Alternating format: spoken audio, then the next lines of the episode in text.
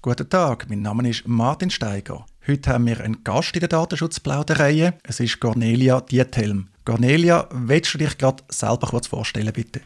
Ja, herzlichen Dank. Ich ähm, habe mich vor vier Jahren selbstständig gemacht und tue mich seitdem um die ethischen Aspekte von der Digitalisierung kümmern. Und gleichzeitig bin ich Mitinhaberin beim Datenschutzpartner. Genau, wir arbeiten bei Datenschutzpartner zusammen. Du kümmerst dich unter anderem um unsere Kommunikation, bist aber auch sonst allen Ecken und Enden aktiv. Und ich habe dich gefragt, darf dir ein paar Fragen stellen, weil ich habe gesehen, du unterrichtest an der Zürcher Hochschule für angewandte Wissenschaften, an der ZHAW, im CAS Datenschutzverantwortliche. Und da bist du in einem Kreis von ganz vielen honorigen Juristinnen und Juristen. Was unterrichtest du dort? Was ist dein Thema? Ja, es ist äh, die digitale Ethik und ich schätze das sehr, weil es ergänzt sich sehr gut zum Datenschutz. Also zum einen ist natürlich bei, im Datenschutz auch sehr häufig unklar, was ist überhaupt im Datenschutz geregelt. Es gibt auch Sachen, die nicht geregelt sind, wo man aber selber dann sich eine Meinung bilden als Unternehmen, wenn man das machen, auch wenn es erlaubt ist. Und das Zweite ist natürlich auch gerade in einer Weiterbildung, dass man auch ein bisschen angrenzende Themen adressiert und von dem finde ich es toll, dass der Studiengangsleiter gesagt hat, wir wollen nicht nur Datenschutz thematisieren, sondern eben auch gehen ein bisschen darüber raus. Wie umfangreich ist das Pensum in dem gesamten CAS? Wie viel Gewicht hat Datenethik? Es ist überschaubar, es ist ein halber Tag. Und das ist auch etwas, was ich in verschiedenen CAS, auch an anderen Fachhochschulen mache. Ich bin ja vor allem auch an der HWZ in Zürich tätig. Und das denke mich ein riesen Vorteil, dass man eben nicht nur im eigenen Bereich das ja, äh, vermittelt. Ich habe ja auch ein CAS für digitale Ethik. Ich glaube, es ist eine riesen Chance, dass man auch eben Personen in anderen Professionen kann auf angrenzende Themen ja, schulen. Schlussendlich haben wir hier auch noch keine Verantwortlichkeiten innerhalb des Unternehmens. Und das bedeutet dann, dass eigentlich sehr viel, gerade zum Beispiel da Datenethik landet sehr häufig auch beim Datenschutz. Wenn ich jetzt würde deine Lektionen besuchen in so einem COS, was würde ich im Idealfall mitnehmen? Was würde ich als jemand, der sich mit dem Datenschutzrecht befasst, im Idealfall mitnehmen?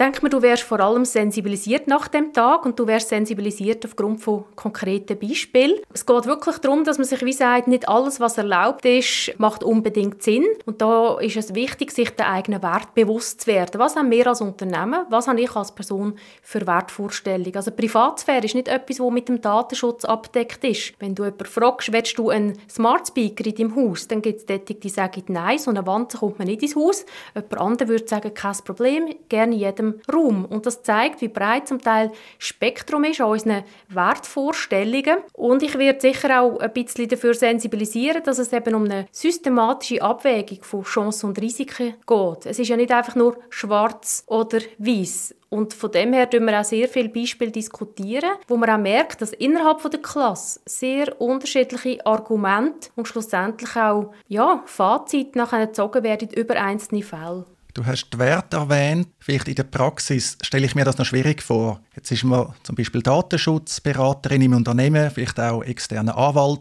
Und dort haben wir häufig das Problem, dass man Gefahr läuft, als Verhinderer wahrgenommen zu werden. Datenschutz ist etwas Anstrengendes, man kann gar nichts mehr machen. Man will darum auch in der Tendenz Sachen ermöglichen. Siehst du aus ethischer Sicht, dass es möglich ist, da die richtige Balance zu finden? Grundsätzlich glaube ich ja, dass das gelingt. Ich glaube, sehr häufig gibt es auch Vorurteile innerhalb der Unternehmen, dass man natürlich gerade pauschalisiert und wie sagt ja der Datenschützer verhindert oder die von der digitalen Ethik sind gegen alles. Und da muss man sich auch bewusst sein, Ethik, das bedeutet eine systematische Analyse von der Situation mit allen Chancen und Risiken und nachher zu einem möglichst guten Ergebnis zu kommen. Moralisieren ist das nicht. Ethik ist nicht moralisieren. Es ist wirklich ein systematisch sich einer Thematik anzunehmen. Und ich glaube, ob man, ob man auch Unterstützung bietet, hängt sehr von der einzelnen Persönlichkeit ab. Also auch im Datenschutz hat es der Einzelne sehr im Griff, wie tritt er auf. Und da kann man sicher kann man entweder den Polizist spielen oder man kann sich als Dienstleister verstehen. Jetzt ist man in dieser Situation, man beraten, muss vielleicht auch intern etwas durchbringen, Überzeugungsarbeit leisten. Hast du gute Tipps, wie man vielleicht nicht noch sagen kann, das ist rechtlich unzulässig, sondern kann sagen, das ist zwar rechtlich möglich, aber von der Ethik her sollte man das vielleicht besser nicht machen? Ich glaube, was damit gut hilft, ist, dass man einfach mal verschiedene Personen auch involviert. Das können auch Mitarbeitende sein, die sind ein wichtiger Treiber, aber man müsste sie halt auch einbeziehen, man müsste sie fragen. Ich glaube, sehr häufig, wenn man so eine Top-Down-Kultur hat, dann ist man sich halt gar nicht bewusst, dass es auch intern zum Teil umstritten ist, dass es andere Meinungen gibt. Man kann natürlich zum Teil auch Kundenpanels machen, also auch dort befragen. Also dass so, sobald man ein bisschen eine Stakeholder-Perspektive einnimmt, indem man auch eine Diskussion anregt, wird man relativ schnell auf Themen stoßen. Und ich glaube, schlussendlich, wenn man es ernst nimmt, macht man das Produkt, die Dienstleistung immer besser. Ich glaube, es ist selten eine Verhinderung, sondern es ist eigentlich ein Denken, bevor man handelt, um am Schluss zum besten Ergebnis zu kommen, das wirklich durchdenkt ist. Und ich glaube, das ist ein Riesenproblem. Man hat so einen Druck, man ist irgendwie am Gusseln und vorwärts machen und man hat einfach keine Zeit mit zum Nachdenken. Zeitfaktor. Was denkst du, wie viel Zeit sollte man sich nehmen? Ich denke auch an Kleinunternehmen. Ein typisches Unternehmen in der Schweiz ist ein Kleinst- oder Kleinunternehmen. Häufig Inhaberin oder Inhaber geführt. Man hat ganz viel um Tor im Tagesgeschäft. Wie würdest du sagen, so für den Einstieg? Wie viel Zeit braucht man, um sich da ein bisschen Gedanken machen, dass man auch auf den richtigen Weg gehen kann?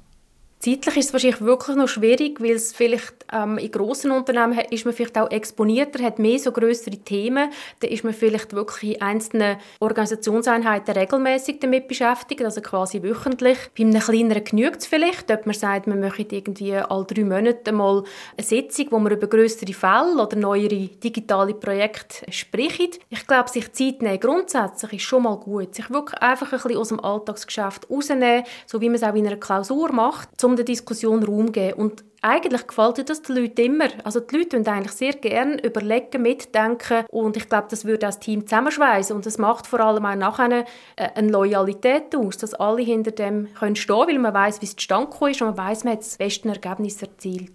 Wunderbar, vielen Dank Cornelia für die Einblick. Eine Möglichkeit, sich die Zeit nehmen, ist natürlich den Unterricht zu besuchen. Wir verlinken in den Show Notes natürlich verlinken, wo man das machen kann oder wie man auch dir sonst folgen kann. Du bist auch online aktiv. Du hast auch sehr viel Wissen teilen auf Social Media Plattformen.